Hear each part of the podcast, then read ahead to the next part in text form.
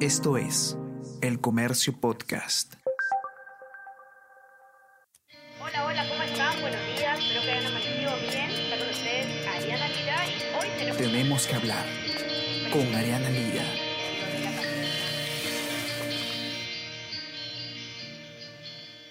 Hola a todos, ¿qué tal? ¿Cómo están? Espero que estén comenzando su día de manera excelente. Yo soy Ariana Lira y hoy tenemos que hablar de pedido de facultades. Porque eh, el gobierno le ha solicitado al Congreso de la República eh, facultades para legislar en materia tributaria y financiera. ¿Qué quiere decir esto? El Congreso de la República, recordemos, es la, el poder del Estado que está encargado de crear leyes. Eh, sin embargo, el gobierno puede solicitarle al gobierno, y es algo que ocurre en, todos los periodos, facultades para legislar sobre temas eh, que considera prioritarios ¿no? en su gestión.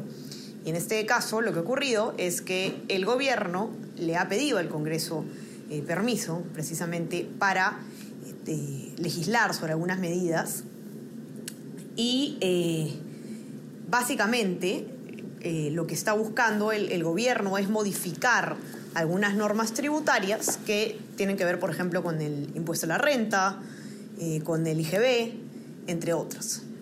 Esto, evidentemente, eh, tiene efectos. No podría tener efectos si es que se llega a aprobar. Así que eh, vamos a conversar con Junior Miani, periodista del comercio, que ha hecho un- una nota eh, recogiendo información exhaustiva sobre lo que pide precisamente el gobierno para que nos cuente un poco de qué se trata. ¿Qué tal, Junior? ¿Cómo estás? Bienvenido. Cuéntanos qué es lo que, lo que está pidiendo precisamente el, el gobierno y qué es lo que, qué es lo que busca, ¿no? ¿Cuáles son las medidas, digamos, en sencillo, porque obviamente son temas bastante técnicos, eh, que busca el gobierno modificar con este pedido? Hol- Hola Ariana y buenos días a todos. Eh, lo que ha pedido el gobierno es eh, la posibilidad de legislar, de plantear leyes que modifiquen este, o que den reformas en los planos tributarios, financieros eh, y que también afectan directamente o modifican directamente leyes como la ley del impuesto a la renta, la ley del impuesto general a las ventas o IGB,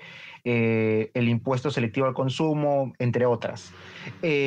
Las áreas de acción que, tiene este, que tendría este pedido de facultades, que, que como bien dices, tiene que ser aprobado por el Congreso para tener efecto, eh, tiene varios puntos eh, en los que modificaría la forma en que nosotros vivimos el día a día, aunque no parezca aunque no parezca entre los titulares que vemos, ¿no? Que, que por ahí resaltan que aumentarían los impuestos para las personas que ingresan más de 300 mil soles al año, eh, que por ahí indican que, que modificarían el régimen tributario minero. Eh, el pedido de facultades también tiene eh, medidas que nos afectan a nosotros en nuestro día a día. Eh, Quizás, Junior, antes de entrar al, al, digamos, a, a los efectos, que es lo más importante y es lo que de todas maneras eh, todos queremos saber, ¿no? Podríamos, nos podrías hacer un resumen de, de cuáles son los cambios que quiere hacer el gobierno con, el, con estos impuestos. Lo que quiere hacer es modificar las tasas del, del impuesto a la renta, el impuesto a la renta que es la, la manera en la que tributamos las personas naturales eh, por trabajar, eh, por dar arrendamiento, etcétera, ¿no? Eh, quiere mover eh, las tasas, pero no especifica en el proyecto de qué forma moverlas. Esto de acá, ¿qué significa en, en sencillo? Que tú como trabajador tributas entre el 8% y el 30% de tu sueldo, dependiendo de, de la actividad que realices. Y esta norma plantea modificar, eh, modificar las tasas. No especifica en cuánto las modificarían y no especifica en exactamente qué nivel de ingresos lo harían. eh, pero eso es lo, más importante en tema tributario. O sea, estamos hablando de, de- de, digamos, se espera que lo que, que el- lo que busque el gobierno es subir los impuestos, me imagino. O, o no necesariamente. Sí, subiría los impuestos en, en diversas actividades, eh, tanto para personas como para empresas. Claro, lo cual en mitad de una crisis, digamos, no suele ser lo más recomendado tampoco. No, porque nosotros estamos ganando el mismo sueldo que ayer ¿no? Que, que, hace unos meses. Y si nos dan más impuestos, este, eso ahí te puede complicar, ¿no? Ajá, y los productos están más caros, etcétera. Entonces, eh, podemos hablar ahora sí de, de, cuáles son los efectos que podría tener esto. Digamos, con la poca información que hay sobre el, el... Porque ese es un tema, ¿no? Que si hay poca información sobre precisamente qué es lo que busca hacer el gobierno, mm, es difícil un poco prever, ¿no? Cuáles son los efectos, pero imagino que tú has podido identificar algunos generales. Sí, sí, es correcto. Por ejemplo, el proyecto de ley que presentó el Ejecutivo al Congreso eh, especifica que el pedido de facultades busca modificar las tasas del impuesto a la renta a las personas naturales y a las empresas. Ese es el punto que mencionaba un poco al principio. No se especifica a cuánto podría subir, pero por ejemplo, si una persona que gana el por ejemplo, el ministro Frank indicó el tema de que una persona que gane 300 mil soles al año eh, vería cambiada su, su, tasa de, eh, por la que va a tributar. Eh, ¿Esto de acá qué significa? Que si tú tienes, si tú estás dentro del rango o monto que plantee el gobierno, que no necesariamente van a ser 300 mil soles, ¿no? Porque depende de lo que diga la ley si tú estás dentro de ese rango, vas a terminar tributando más de un momento a otro. ¿Cuánto vas a tributar de más? No se sabe todavía. Consultando a especialistas, em, ellos indican que podría llegar a ser hasta en un 32, 34% aproximadamente. Y, y, ese ahí sería el primer cambio para las personas que estén dentro del rango que establezca el gobierno. Que Pedro Frank... No estamos hablando de, 32, 34% más. No. Sino en total. El total, el total. Pasamos del 30% al 32%, aumentaría entre un 2 y un 4%. Ok. Eh, eso ahí sería en el punto más, más básico de la norma. Luego tenemos el, el tema de cómo se afecta a las personas que generan ingresos eh, a partir de la del alquiler o de la venta de predios o inmuebles. Eh, según eh, la ley del impuesto a la renta, todo acto o toda transacción de este tipo, como puede ser un alquiler básico, tiene que pagar, por esta transacción se tiene que pagar un 5% de impuesto. hoy Franke comentó que consideraba que era una tasa muy pequeña comparado a lo que tenían que tributar los trabajadores y que por eso también deberían subirlo. No dijo cuánto. Eh, ¿Esto qué significa? Que si tú estás alquilando un departamento eh, o que si tú has comprado un departamento para arrendarlo o subarrendarlo, al año eh, esas transacciones que hagas, esos pagos que hagas, van a tener que incluir una tributación superior a lo que se da actualmente.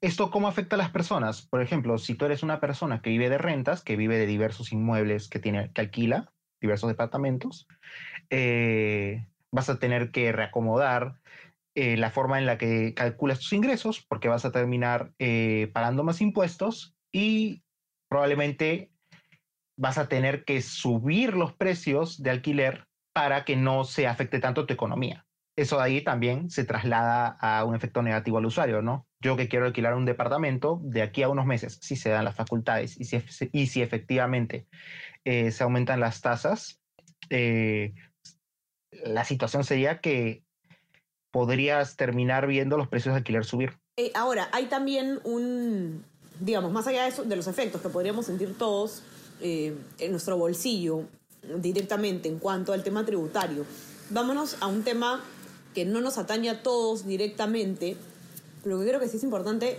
eh, que no lo dejemos de mencionar, que son las posibles modificaciones al régimen minero. No sé si nos puedes contar un poco sobre eso. Sí, este, el sector minero es uno de los digamos, más controversiales eh, durante el gobierno de Castillo, porque siempre está el gremio empresarial en dimes y diretes con las posiciones que, que dice el gobierno.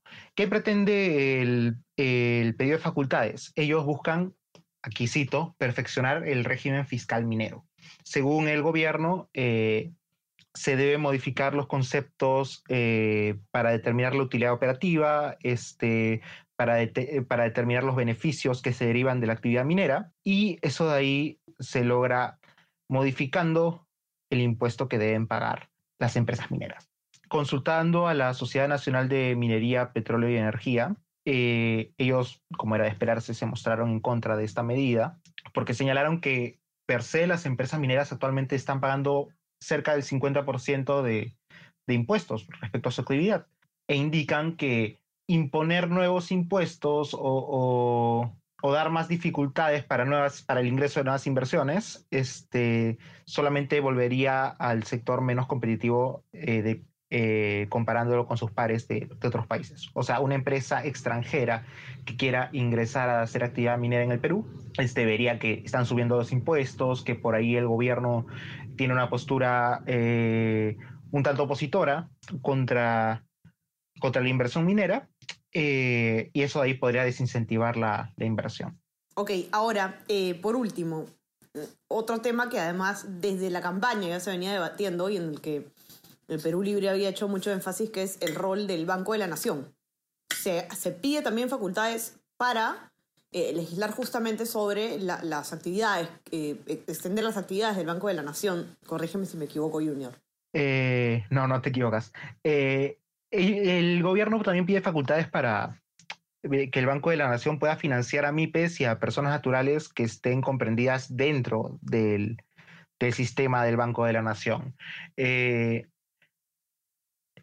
esta, esta medida un poco es una heredera del, de lo que se mencionaba en campaña, que el Banco de la Nación podía pasar a ser una banca múltiple. Eh, pero como está planteado actualmente, todavía habría que ver más detalle para, para considerarla como tal. Así, así señalaron los, exper los expertos consultados. Eh, actualmente el Banco de la Nación eh, no brinda servicios de banca múltiple, pero el, la cuestión, la duda que surge a partir de, propuestas como esta es si tiene el fondo de armario para poder financiar a las personas. Eh, que tiene el dinero, el, eh, que tiene dinero el Estado, lo tiene. Pero el problema sería que, cuánto presta y cuáles van a ser las facilidades de pago. Porque sabemos que el Perú tiene eh, altos índices de morosidad. Y, ¿Y qué pasaría si hay un porcentaje importante, digamos, de usuarios que piensen o, o, que se demoren en los pagos, que finalmente eso ahí puede generar un desequilibrio a lo que tiene proyectado el Banco de la Nación, ¿no? Ese sigue siendo el, el princip la principal cuestión eh, respecto a estas medidas y que como no están muy detalladas en el proyecto de ley, eh, no, no, se puede decir si efectivamente será así o no, no. Claro, vamos a tener que esperar para, para ver un poco más, bueno, si es que efectivamente se otorgan las facultades, porque recordemos que esto finalmente es... Eh, una cuestión política, ¿no? Si el Congreso de la República acepta darle facultades o no al gobierno. Y recordemos además que, eh, digamos, el eje en el que existe mayor oposición entre el Congreso y el gobierno es precisamente el eje económico, ¿no? Entonces, definitivamente eh, existe un costo político grande en negar las facultades eh, sobre, un tema, sobre temas económicos a, a un Ministerio de Economía, pero Vamos a ver entonces qué es lo que ocurre en el plano político, que finalmente va a definir si es que esto eh, ocurre o no, Junior. Vamos a tener que ver entonces cómo, cómo se da esto en, ya en el pleno. Eh, los que nos escuchan pueden encontrar la nota de Junior con todos los detalles en nuestra versión impresa, los que tienen acceso, sino en nuestra web también está, eh, eh, para que puedan ver también cuáles son exactamente las medidas y, y bueno, los, las opiniones de los expertos, etcétera. No se olviden también de suscribirse a nuestras plataformas. Estamos en Spotify en Apple Podcast. Y también suscríbanse a nuestro WhatsApp, El Comercio Te Informa, para que puedan recibir lo mejor de nuestro contenido a lo largo del día.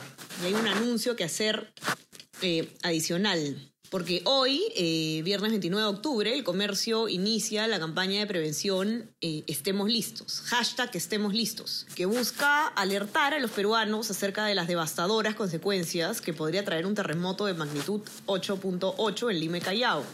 Recordemos que ya los especialistas vienen advirtiendo hace mucho tiempo que por la falta de actividad sísmica suficiente en, en la capital, eh, lo más probable es que tengamos un sismo de altas magnitudes, de, de alta magnitud eh, en cualquier momento. ¿Tenemos suficiente cultura de prevención?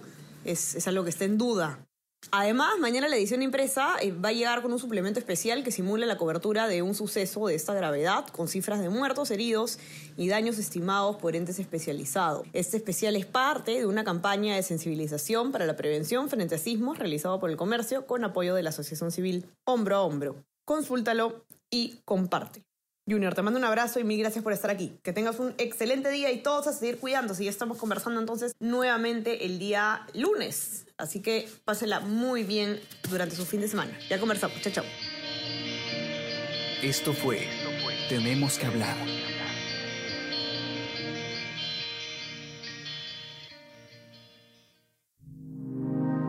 El Comercio Podcast.